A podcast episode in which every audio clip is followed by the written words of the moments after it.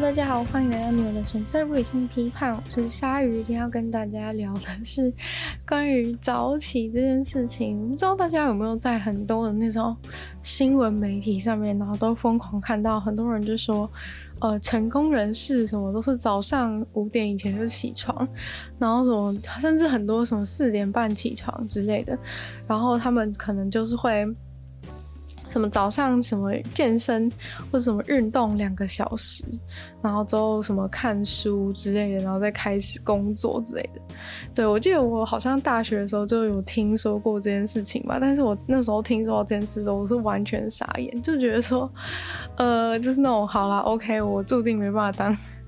我注定没有办法当成功人士，我完全可以理解。而且老实说，我自己也一直不觉得自己是那种。会成为成功人士的 type，就是毕竟，嗯，可能大家都会讲说你要什么很自律啊，或者是什么之类，就是讲很多很困。对我来说，当时的我是非常困难达成的一件事情。对，那时候我就觉得说，哦，为什么要搞那么累啊之类的。但是我不知道是到底是因为年纪渐长，还是因为，还是因为就是时间总是不够用到一个程度，就是我需要正视这件事情。然后开始立志，就是想要成为时间管理大师之类的。对，就不是不是不是时间管理大师，就是为了做很多工作，而不是为了，而不是为了去就是做一些奇怪的事。但反正我觉得可以当时间管理大师的人都很厉害，因为老实说，我一直都觉得，就大家都会说时间公平嘛。但像我这种就是睡很久的人，我就觉得时间其实不太公平。因为我就认识有人一天都要睡三三四个小时，但他是一天当中就有好多时间可以用。但是我一天都睡超久，我就想说，哎，这是不是对我来说是个不可能任务？但是呢，我最近就发现，就是想说可以来挑战一下。那 为什么？我觉得其实我真的蛮怪的，有时候就是突然想做什么事情，就是起心动念就开始做。就我真的觉得，如果是以前的我，就知道现在的我，就是想要想要。搞什么早起计划话，应该会觉得自己是神经病吧？就觉得自己痴人说梦，应该不是神经病，应该就是痴人说梦那种感觉。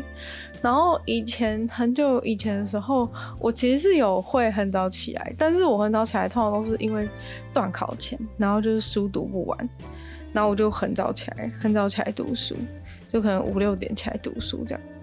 对，但是那种都是特殊情况，就是它完全不能够当成一个。当成一个常态，对，像我知道有一些人是严重到就是怎么样，无论如何都不可能那么早起来。但我觉得就是你真的有那个需求的时候，其实你就是真的爬得起来。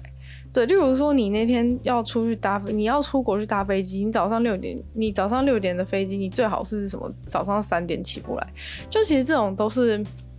就是感觉其实没那么，感觉其实就是你有没有那个必要要这样做？你真的有那个必要的时候，没有人真的做不到。就很像很多人会说什么，他很就是比如说人都有恐惧啊，很多人说怕什么东西，怕什么东西。但是等到比如说真的生死存亡之际的时候，我就不相信，就是他还会怕那个东西。就我觉得有一些真正的恐惧，就是真正已经到恐惧症的那种东西是，是可能真的很严重，就是很需要克服这些。但我觉得大部分的人，就是到紧要关头的时候，其实早就已经忘记自己会害怕那个东西，因为当有一个更重要的东西在你眼前的时候。他就被比下去了，所以很多事情都是比较出来的。然后重要重要的事情就是可以，真的你觉得心里觉得重要的事情就是可以可以压过一切。这个力量真的很神秘，就很像你避雨的时候也都是可以很早起来。所以我觉得真的不可能起不来的人是没有，但是你要怎么样把它维持到一个常态的，就是就是一个很困难的事情。首先就是我们必须要了解一个重点，就是其实人。的就是人的生活周生活的规律，这种周期，其实每个人是非常不同的。虽然说大部分就是可能会有一些统计数据跟你讲说，就是如果你是几岁的人的话，你应该要睡睡多久，或是或是呃大部分的人他可能是几点睡觉几点起床，就是都会有一个常态分布嘛。那当然最多的就是因为这个是常常态分布，所以应该是呈现一个中型的曲线。那主要，如果你是比较正常一般的普遍大众的人的话，可能就会集中在中型当中比较中间的位置，那可能就是会有，可能就是可能十一点、十二点睡觉，然后早上早上可能七八点起来，这个是最。或是六七点起来，这个是最可能最普遍的。那也有一些就是那种超早起人类跟超晚睡人类。然后超早起人类就是我在 YouTube 上到上面看到一个女的，就是她说，他就说他从小就从他有印象以来，他就是每次就是可能连幼稚园或是国小，他就是每天早上都三三四点就会醒来。就是自己睡一睡，三四点就醒来，那这个真的就是基因强大，真的就是基因强大，就是每天早上睡一睡，三四点起来，这个真的是基因不可违抗。对，他说三四点起来，然后他就开始就是找找事情做，因为他他那么早起来不知道干嘛。然后他晚上呢，大概就是吃饱饭之后，可能七点，就是六七晚上七点多八点，他就会去睡觉。对，然后这真的对我来说简直就是那种。脑袋爆炸，因为我我从小是那种晚上八点才吃饭的人，然后晚上十二点才睡觉。对，我从小就晚上十二点睡觉，然后所以我就想说，我就真的觉得超级不可思议，我真的觉得超级不，但呃，但他讲说他自己是住在那个住在就是英国，然后如果到了到了可能。冬天的时候，太阳不就很早下山吗？然后他就说，因为太阳很早下山，所以他可能到晚上的，到晚上的真的吃饱饭之后，他就开始超级想睡。对，虽然说我觉得很奇怪的事情是，可是早上三四点的时候也没有太阳，但他的生理时钟就是这样啊。但每个人差很多。但我觉得，如果是像晚睡型的人，我就觉得很难界定，因为。除非你是真的就是那种每天到超晚都完全不会累的人，要不然其实大部分的人就算不是那种作息，就是就算你的你的基因的生理作息并不是如此，但是其大部分现代人都是会熬夜，就大部分人的人，就我觉得我认识的人啊，我认识的人里面就是睡觉时间都超晚，就可能是。通常都十二点起跳吧，我很少听到有人十一点睡觉，十二点就是最早了，十二点就最早，然后可能就是开始一点两点之类的，就很大半夜都在网络上都可以看到很多人在发现实动态或者干嘛，还蛮还蛮常见的。对，但我觉得真的是有差，因为我觉得更久以前的话大家更晚睡，但是可能真的是跟年龄有关系，大家开始变比较早睡，所以也许说大家其实本来不是天生的那种。夜行性动物，但我确实是也有认识真正夜行性动物，就是他可能就晚上的时候精神特别好。我觉得其实你真的要观察自己是哪一种，就是哪一种作息的人，你要先观察，就是你自己平常在一天当中是哪一个时间最容易、最容易可以专注。如果你发现就是你在一天当中某个时间点，特别容易，就是可以特别容易可以就是集中精神什么这些话，代表说可能那个时间对你来说才是比较，就是才是比较适合。但其实我觉得这有个误区，就我小时候都觉得半夜的时候读书是特别专心，像我以前小时候可能读考试的时候都是。一两点，两点一两点的时候是最最专心的时候，半夜一两点的时候，对。但是我后来发现一件事情，就是觉得好像其实是我的重点是在于，不是在于早上跟晚上，而是在于，就是有没有世界睡觉了没这件事情。就是城市如果安静下来的话，我就比较能够；城市如果是安静中，它就比较能够工作。所以其实我后来就为什么后来大学的时候常常就是五六点起来读书，就是因为。就是只要是只要是世界还没醒来的话，我就可比较可以专心。所以其实半夜跟清晨是同是同理的。然后我后来就渐渐长大，我就渐渐把它改成，就是可能虽然说可能真的没办法说，还是会读到两三点，然后再五六点起来，就是中间就睡很短，这样读到两三点，然后五六点起来。但是反正总之就是都是在。嗯，看起来夜深人静的时候，其实清晨看起来夜深人静，因为太阳还没出来，然后世界还没醒来，对。但是就是在更，就是在在更随着年龄成长，我就是想要渐渐的，就是我就想说，哎、就是随着睡觉时间可以提早一些，然后是不是可以把时间挪去早上？其实我觉得就是跟。之前讲说怎么排行事历的事情有点类似，就你排行事历的时候，不是行事历里面会有一格，会有一格一格的那种 block 嘛？然后很多人都会推荐这种用行事历里面一个 time block time block 的时的方式来去去阻隔你的时间，因为它一个区块一个区块就有点像是限定你这个时间内一定要去做那个 block 里面要你做的事情。对，所以说，嗯，就是有点像是如果我现在原本是晚上两点，事情可能要做到晚上两点，那我十二点的时候，我可能就可以决定说，那我是不是把晚十二点到两点的事情移到隔天早上的可能六点到八点，这样子的话，我其实白天 schedule 都不会被都不会被影响。那这样的话，其实就算就是一个 乾坤大挪移的感觉。对，反正就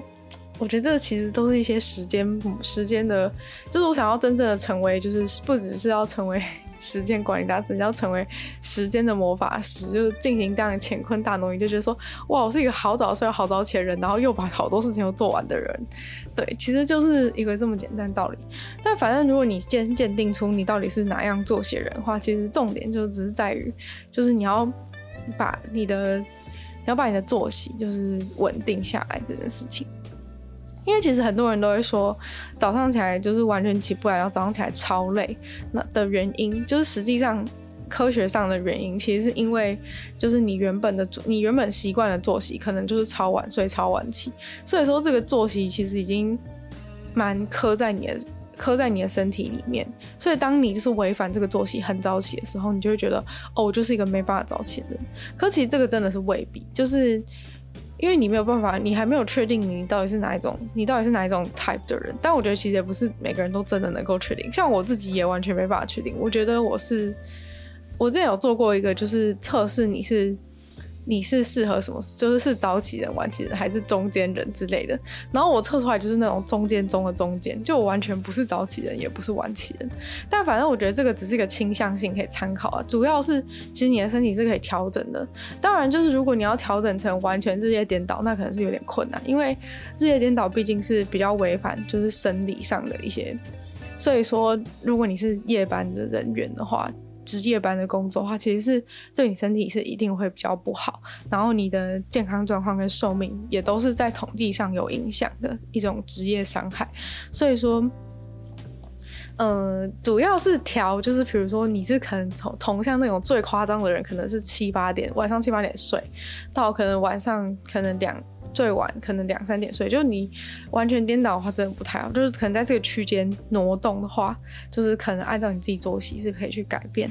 对。但是反正我觉得是可以，我对我这个中间人来说，我觉得是可以调整。我觉得是可完全可以调整。像我以前可能很晚睡，但我觉得真的就是一种习惯，从小就真的很晚睡，就东摸西摸干嘛的，然后就。突然时间就变很晚，然后而且我真的觉得晚上的时间不知道为什么就是这样消失殆尽。我从小就觉得就是晚上的时间简直就是一个精神时光。我就可能呃小时候啊，我都听别人说，觉得小时候晚上时间很长，因为你可能国小下课四点钟，然后。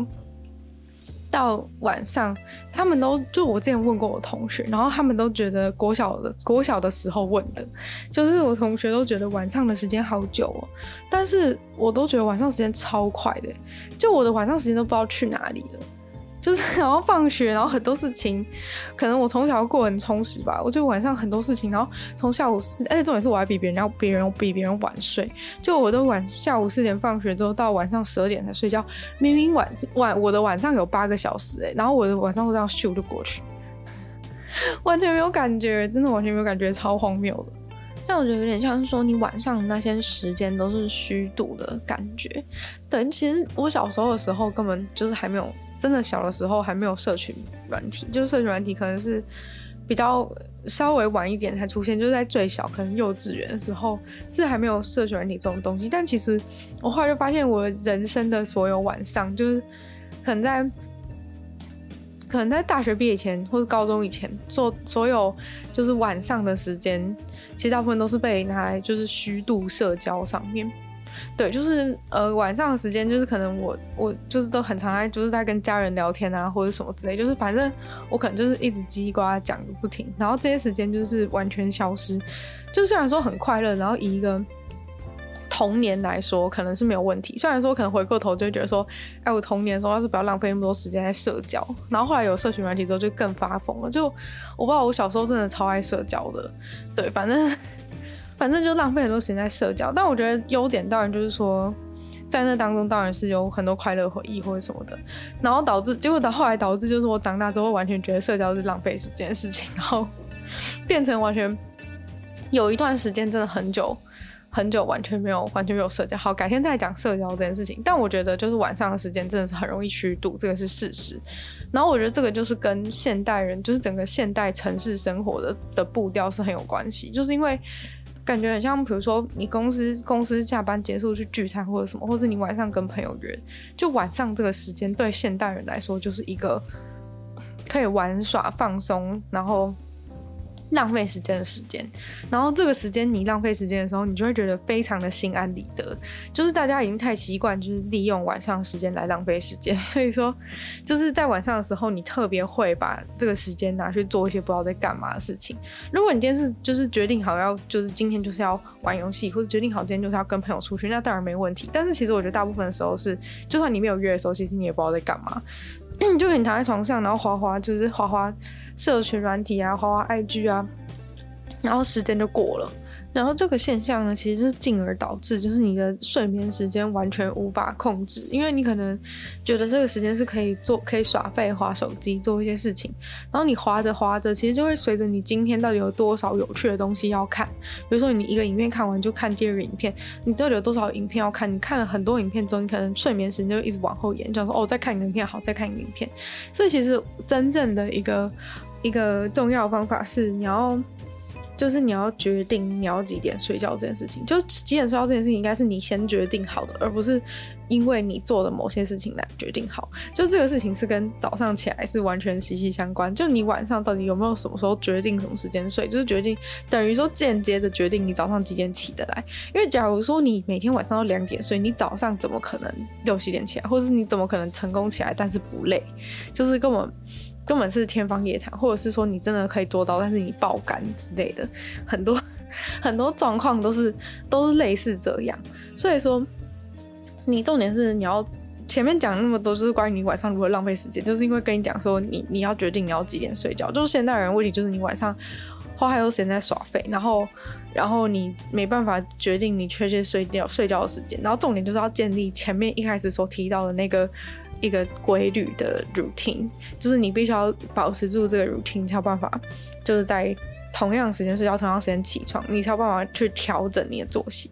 然后比较好的调整作息方法，就是你要一个，就是比如说早半个小时，早半每天就是调整半个小时的时间去睡觉。然后你如果决定，你决定睡觉之后，就是你必须要开始建立一个。你必须要建立一个晚上的睡觉前的 routine。我觉得这件事情是我自己也观察到，就是我自己有成功达到达成这件事情的一个重要关键。就是我觉得这个 nighttime routine 就是比你想象中还要重要非常多。就今天讲好了，假设你已经决定了你晚上十二点要睡觉，像我就是，我是决定我晚上十二点要睡觉，因为我觉得就是再早对我来说真的有点太困难，因为我可能前面还有很多事情没做完，然后或者是我工作工作时间拖到比较晚，没有办法那么多时间准备睡觉，所以说，嗯，十二点的话，我觉得是我自己定。假如说我今天已经定了十二点这个时间，然后我觉得很重要，为什么？其实这件事情我是误打误撞，我自己发现的一个。一个点，自己发现的一个方式，就是因为我。我可能十二点，你要想看，如果你十二点睡觉的话，你不可能就是你滑手机滑到十二点，还说啊现在要去睡觉，那你是不是等到十二点钟才开始去刷牙或者做一些事情，就是保养之类的？然后等到你弄完之后，可能就又过一个多小时、两个小时。所以其实就是你不可能就是说我安排十二点睡觉，然后十二点才开始准备睡觉。就其实准备睡觉是需要一段时间的，就是除了在生理上，就撇开你要做的那些。那些就是刷牙、洗脸那些事情的 routine 以外，就是你，你真的生理上不可能十二点睡觉。就是你重点是在于，有很多人就说哦，我又不可能就躺到床上就睡着。有些其现代人就是睡眠有问题的人，睡眠障碍的人其实非常多。你第一点你就已经不可能躺在床上就马上睡着了，所以你一定是。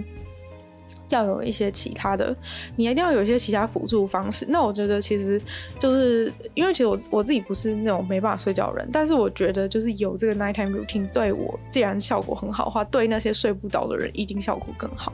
因为你从比如说我安排十二点睡觉，那我就是可能从十点我就要开始准备睡觉的事情，然后。十点到十二点这段时间。十点一到，我就先去先去刷牙，然后我觉得有一个起始动作也是非常重要，就是你要有一个非常简单的起始动作，让自己就就是让自己的就是整个人都知道说我已经开启了这个晚上睡觉 routine 的开端。就有像是一个开关一样，就是你要先把灯打开，你才能进房间做事情。所以说，就是我安排第一件事情就是刷牙。然后我刷完牙之后，因为刷牙就是一个比较睡前的事吧，所以我刷完牙之后，就会有一种感觉开始要准备睡觉的氛围。然后可能后面我再安排，就是要 就是可能用牙线啊，或是就是擦哪一些擦哪一些保养品啊，然后可能晚上还要就是做个瑜伽伸展、拉筋之类的，然后或者是。看几页书，然后把一些没有没有没有回完的讯息，就是一些比较杂物的工作，就是也是顺便在准备睡觉的过程中去做完。就我我自己觉得，我之后我自己后来弄出来的方法是这样，就因为我觉得回社群软体，但有些是必要的嘛。那回社群软体就是有点浪费时间。就如果你用一个大好的时间在那边回社群软体的时候，我就觉得很，我就觉得啊，好像很浪费时间，然后就觉得很麻烦。但是。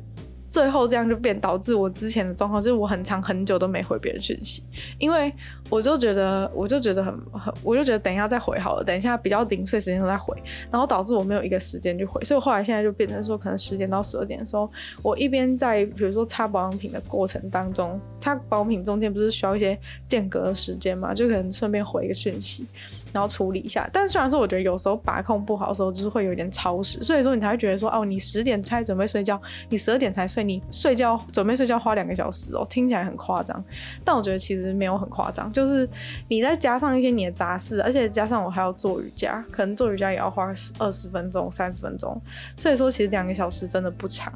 从十点就开始准备。睡觉这件事情真的很重要，就是你要必须要提前这一段时间。如果你的你的 routine 比较短，就你晚上也没有运动什么的，那你可能就可以调的，你就可以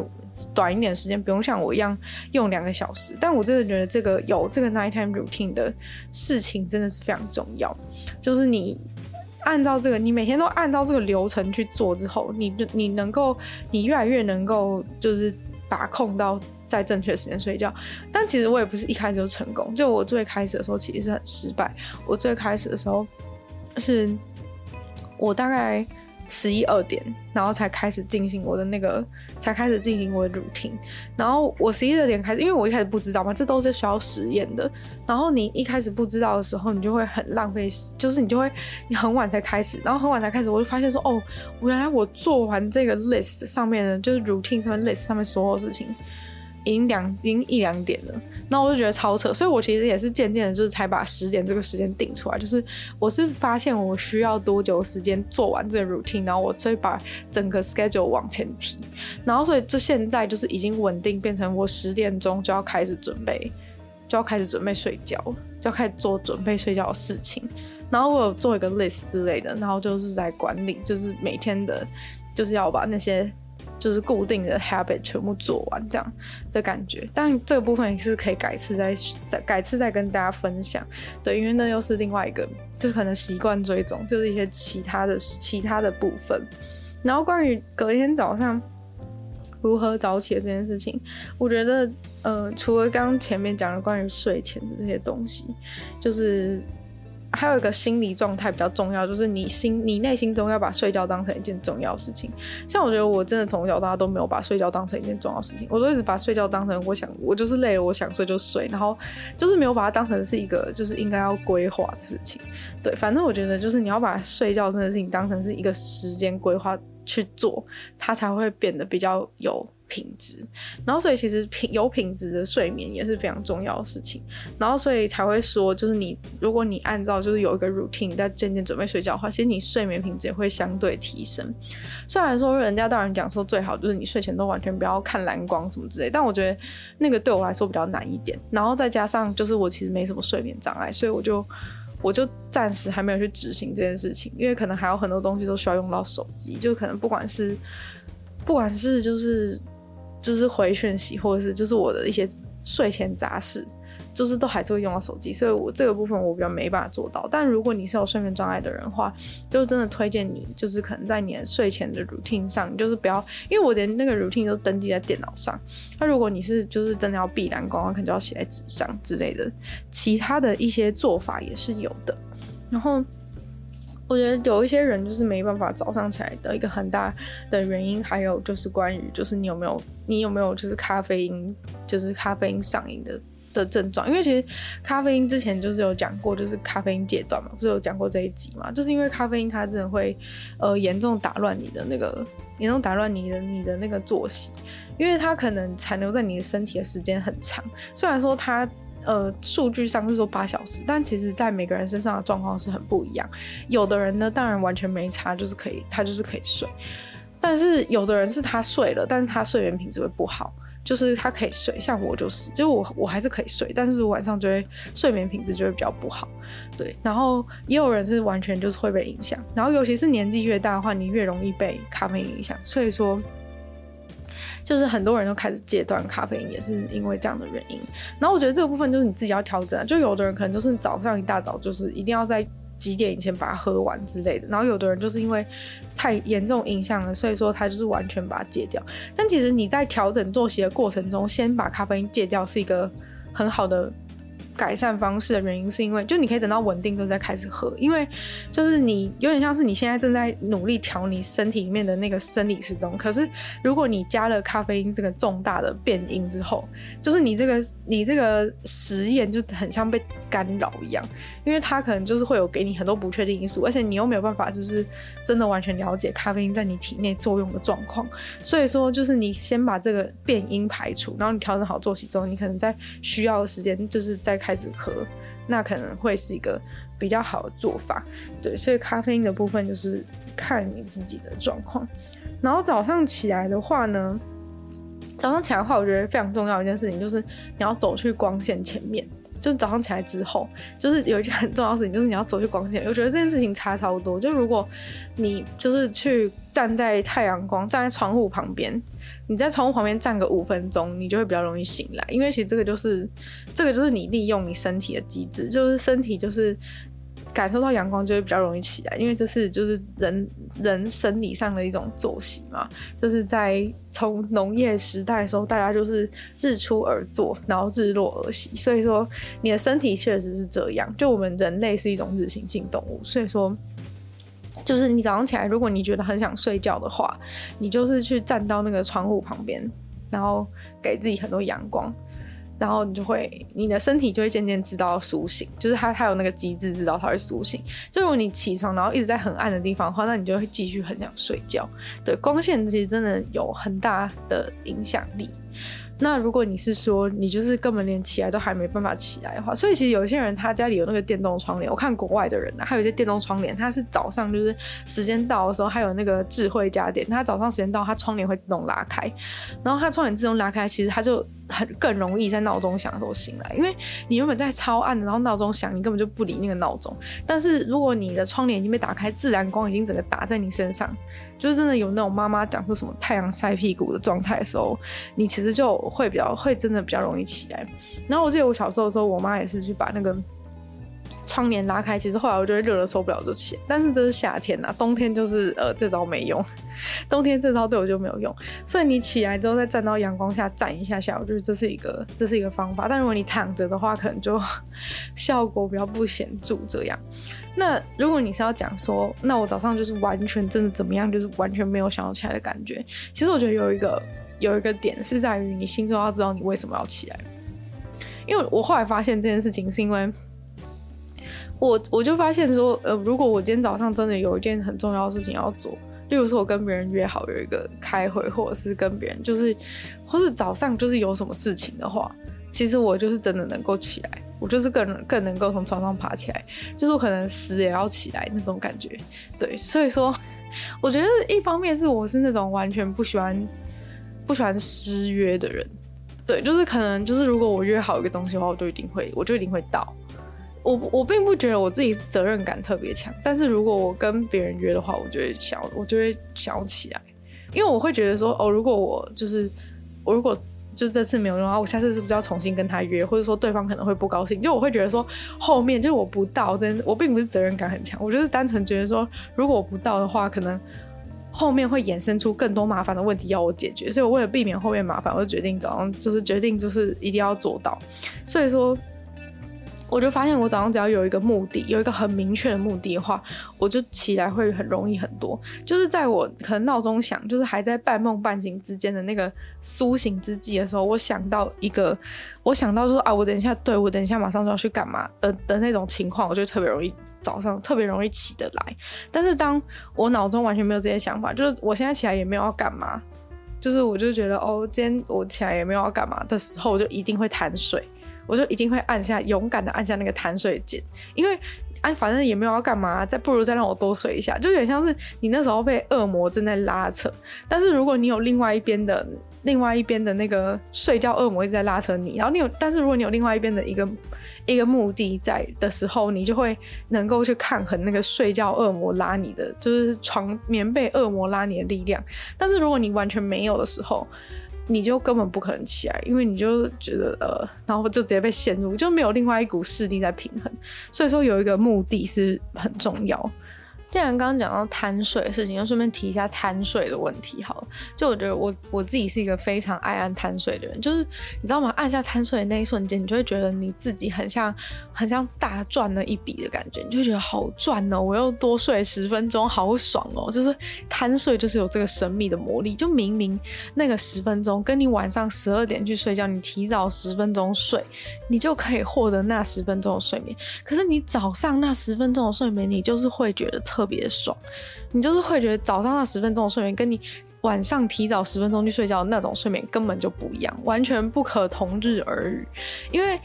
早上起来都是你很想睡觉，然后你就是多那十分钟，你就觉得就死扒着不放，所以这就是贪睡的魔力。但是我跟你讲，贪睡真的是一件要戒掉的事情。我这这个部分我自己还在努力，没有到完全成功。就我目前大概还是会按个两次贪睡吧，但我贪睡一次都只有十分钟，所以可能就是还是会比预定时间晚个常常啦，会比预定时间晚个二十分钟起起床。然后后来我是就是都把闹钟调比较早，然后这样延后之后，它就还是会在原定时间。但是我后来发现这样真的不好，因为。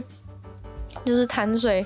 这件事情是完全对你的睡眠是完全无效。就你在贪睡的那一个过程当中，其实你是完全没在睡。就是贪睡，就是在你闹钟第一次响的时候，其实你可能已经醒来。所以你在贪睡的那二十分钟、三十分钟、四十分钟那些时间里面，其实你都没有在睡觉，就是你你都只是在一个弥留的状态。就如果你有戴那种什么运动的，就是那种运动手环。或者手表之类的，其实你去看那个睡眠的，它不是都有那种睡睡眠曲线图吗？你去看你那个睡眠曲线图，你就会知道你贪睡那段时间你根本没在睡，就它的那个线是浮在一个超高的位置，它只是介于醒跟没醒之间而已。所以说，那个贪睡对你。对你一整天的精神是完全没帮助。就你不如，就是如果你今天是七点要起床的话，你就是真的一定要弄到七点再起床。如果你设定六点半，然后再贪睡半小时的话，其实你是少睡半小时。就是这件事情大家一定要知道，就是你贪睡的那半小时是少睡了半小时。就是我之前一直都不理解这件事情，我就一直觉得说，反正我把晚上我把它往，就是我先往前调，然后再贪睡三十分钟，爽啦，这样。但其实这真的是完全无效，就你等于根本就是少睡三十三十分钟，超级超级不赚，就你觉得超赚的事情，其实超亏。就是你觉得超赚，但真的超亏，因为你这样做真的就是，你这样做真的就是你就是反而少睡了。所以说，真的这一点非常重要，就是千万不要贪睡，千万不要按下，千万不要按下贪睡的贪睡这个万恶的按钮，真的是不要。但我现在还在努力啊，原本我大概是按十十五个贪睡，二十个贪睡，我现在变成剩下两个贪睡，我觉得。就是我已经在努力，这个部分如果之后有进步的话，再跟大家报告好吗？就 这个部分真的，这部分真的完全没有。然后其实其他人有推荐，网络上很多人推荐一个方法，就是说你要把你的那个闹钟放在超远的地方，然后让你就是要起来去拿。这个应该蛮，这个应该蛮陈腔滥调。就是这这个概念大概是从，大概是从可能我们国小或是很久以前，就是真的二十年前就有人在讲的一个概念，就是把你闹钟放超远。但是这个我真的觉得对我来说，对我个人来说完全无效。你知道为什么吗？因为如果我把闹钟放在很远的地方的话，我根本听不到。就我是一个睡到死掉的人。我我如果闹钟不是放在我如果闹钟不是放在头的旁边，只要不是在头的旁边一公尺内的话，我是绝对听不到声音。而且我小时候更扯，我小时候是就连放在耳朵旁边都完全听不到。我现在已经有至少放在。旁边是听得到，我是到高中开始才听得到闹钟声音。我以前，我以前在国中、国小以前，就是都是要我妈就是死死死命的摇晃我，把我棉被抽走之后才会苏醒，要不然我完全就是呈现一个死亡的状态。就是天塌下来都叫不醒我，然后所以我我如果把闹钟放到超远的地方的话，我大概是永远不用起床，就是我根本听不到。而且重点是，就是我就算放那种超吵的哦，就可能全家人都醒，就我绝对绝对听不到，就真的太远，就真的太远，我真的听不到。所以说，呃，这个部分我没有办法实行。就如果这个对你有帮助的话，你可以试试看。但是。就是 我大概只要，比如说把把闹钟放到我的书桌上，我可能就真的完全，我就真的完全听不到了。而且我到现在还是常常会没听到闹钟，所以说就是维持一个就是固定时间起床对我来说也是很重要。就是我可能没有办法那么依赖闹钟，因为闹钟真的是不一定叫得醒我，闹钟真的不一定叫得醒我，这真的是非常可怕的一件事情。然后。我觉得这跟晚上一模一样的一件事情，就是你到早上的时候跟晚上一样，也要有一个，也要有一个早上的 routine，就是晚上跟早上都需要一个 routine。然后我觉得早上需要 routine 的原因，就是跟刚刚前面提到，就是关于说你早上起来要有一个 purpose，要有一个目的的这一点是完全有关有相关的，因为。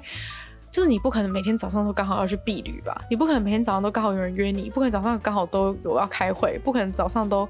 就是刚好有某件事情是你要提早起来。就我知道大部分的人可能都比如说九点要到办公室之类的，就是会有到办公室的时间。但是问题是，你如果就是都在你刚刚好。就是要到办公室那个时间，就是比如说你如果八点起床，九点就到了办公室，那你一定就是一定睡到最后一刻嘛，你一定是早上八点才起床。相信大部分人都这样，因为大大部分人都不是迟到仔，所以说。大部分的人其实都有准时到，但差别只是在于，就是早起跟早起跟这种只是准时到的人的差别，就是在于他们有早起的人是早很早起来，然后做了很多事情之后才去上班，然后准时的人就是说我只是没迟到而已。然后我以前就是一直都是当那个我只是没迟到而已的人，就是我早上时间一定是那种完全压缩，然后什么三秒钟做完所有事情，然后马上冲出门的那种人。然后这个其实就是。这个其实就是因为我完全不懂早上起来的目的是什么，就早上起来完全没有目的啊。因为就是我以前就是可能避雨或起来读书这种我会起来嘛，就是因为早上有目的我就起来。但是这问题就是在于你在正常的上班日、正常的上学日，你根本不可能有一个理由，你根本就没有那么多理由。对，就是你找不到借口，你找不到一个借口那么早起来。就你早上起来要干嘛？看漫画哦，还是做什么？就是你要有很大诱因，你早上才会起来，才会起来，就是才会愿意提早三个小时提。到你原本应该起床的时间两三个小时起，这个其实真的是很不容易的事情。所以说，为什么要现在讲这个早上的早上的 routine 的原因就是这样，就是因为你有这个早上的 routine 之后，你一早起来就会马上知道要做什么。就是跟晚上，就是我我的我的第一个动作是刷牙，就刷牙之后，我就会渐渐开始做剩下后面的事情。但这个还是需要一段时间训练。就我一开始的时候也是会刷牙完，然后就开始滑手机，就是。完全断掉，就是 完全 routine 直接被我直接被我强制断掉。但就是你多做几次之后，它就会渐渐变成一个一条龙的感觉，真的会变成一个一条龙的 routine。就是你不用见一直去看你的那个 list。一开始的时候我都要一直看一直看，要不然我就会马上分心去做其他耍废的事情。但现在就是变得比较，我做完一个事情，我就会开始手就会自动去拿下一个，比如说拿下一个乳液，或是拿一个牙线之类的。的事情就是可以一边，尤其是可能可以还可以一边就是看个影片之类的去完成这些任务。然后早上的状况也是，就是早上也要一个早上一起来就马上做事情，就是一个比较。比较容易成功，像例如说，你可以早上起来，就是早上起来第一件事就是先去站在窗户前面。我觉得这个是蛮推荐的第一个动作，蛮推荐第一个动作是早上起来先站到窗户旁边，吸收一下日月精华。对，然后你可能可以设计第二个第二个动作，你可以设计就是，呃，可以做可以做个运动，可以做个运动之类的，或是我看网络上很多人是都会开始做早餐呐，但是因为我自己是不吃早餐的人，所以说，所以说我就是会，我就是可能会比较，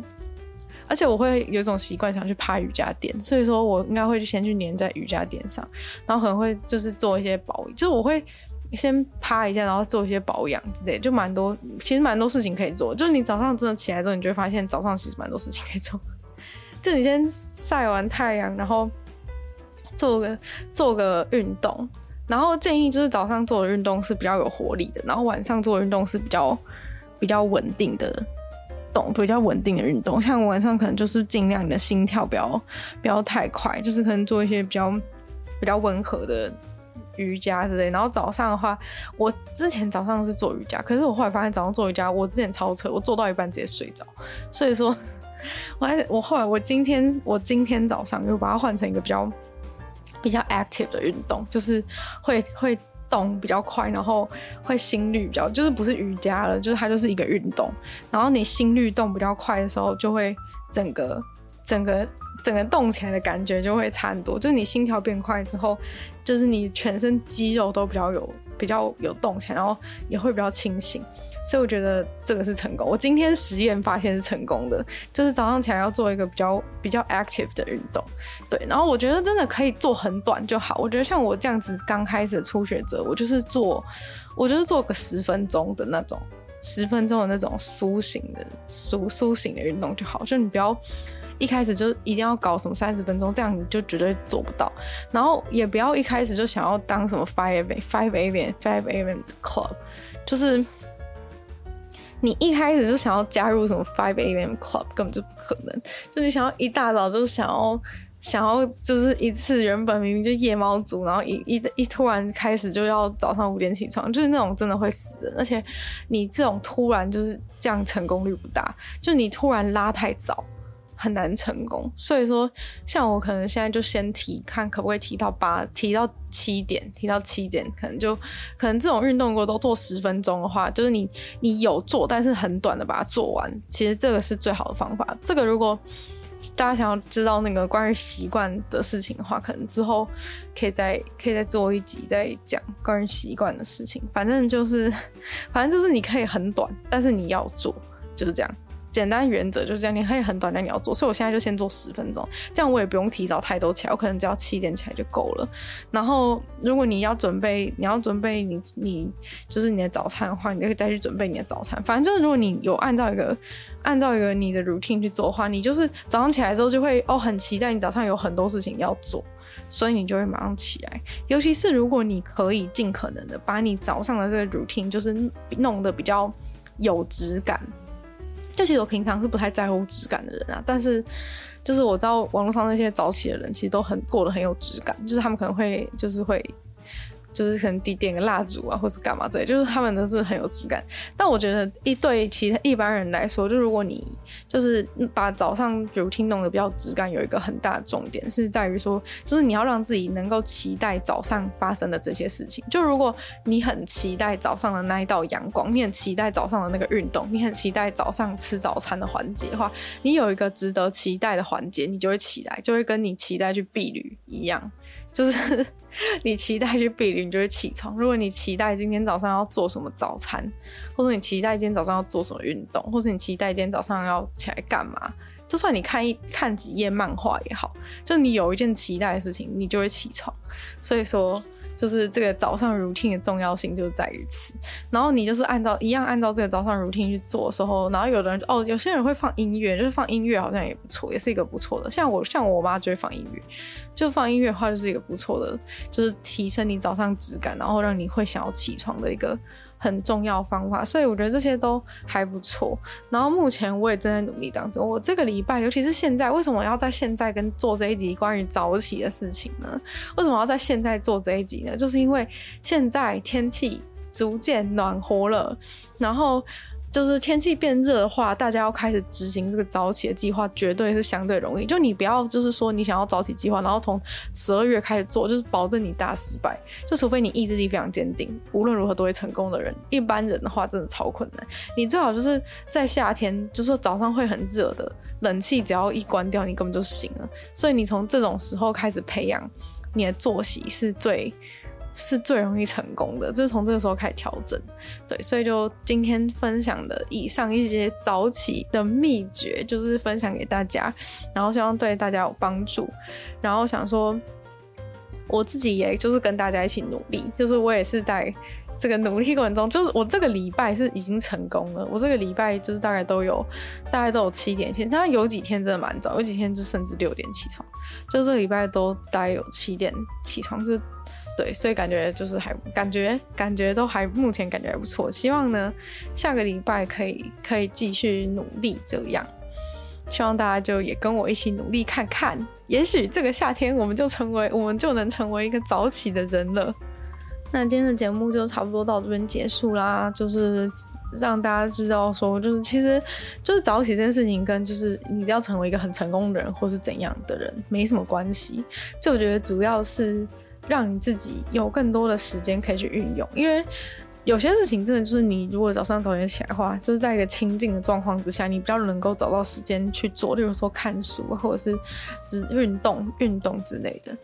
就是蛮，就是很多事情，就是你要去挤出时间来做，尤其是如果你一整天都要上班，就是你已经是一个忙碌的人的时候，就是你更需要去挤时间，成为一个时间的魔法师。然后我自己之所以选择早起，开始选择早起的原因，就是因为我想要有更多时间可以做事情。然后我就觉得，我就发现，就是这个乾坤大挪移的方法，从晚上移到早上，我都可以更多时间做事。所以说呢，我就觉得这是一个不错的方法，所以开始开始学习。然后如果你也有这方面需求，或是你就是单纯想要成为成功人士，然后早上早上四五点起床的话，你也可以就是按照我讲的方法去试试看，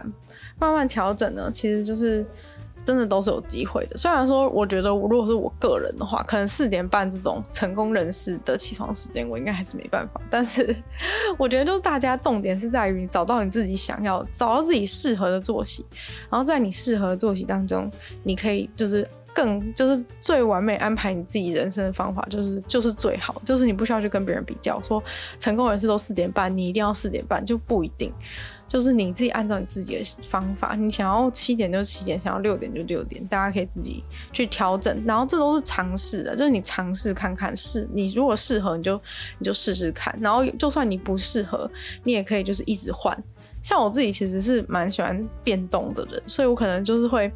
就是比如说看到这个就想哦，想要挑战看看，就是会因为觉得好玩，所以想挑战看看。就是也许也没什么理由，就是可能就想要今天就想调调整看六点看看，六点看看五点看看，就也许我可能会这样做，但就不一定有什么原因。就大家只要自己过得开心就好了。然后就希望今天的节目就有帮助到大家。那我们就再次感谢订阅赞助的会员燕、大影男子、James、K、U、毛毛、黑牡丹还有 ZZ。就希望其他有意愿去支持鲨鱼创作的朋友，可以在下方的。找到 Patreon 的链接，没有不同的会员等级，还有不同的福利给大家参考。那如果喜欢这期节目的话呢，可以多多分享给就是跟你一样想要尝试早起的人。然后呢，也可以在 Apple Podcast 帮我留星星，写下评论，对这节目成长很有帮助。然后也可以就是如果喜欢我的话呢，可以收听我的另外两个 Podcast，其中一个是鲨鱼，会在每周二、四、六用十分钟的时间跟大家分享一些新闻新资讯。另外一个话是听说动物，当然就跟大家分享有趣的动物知识。是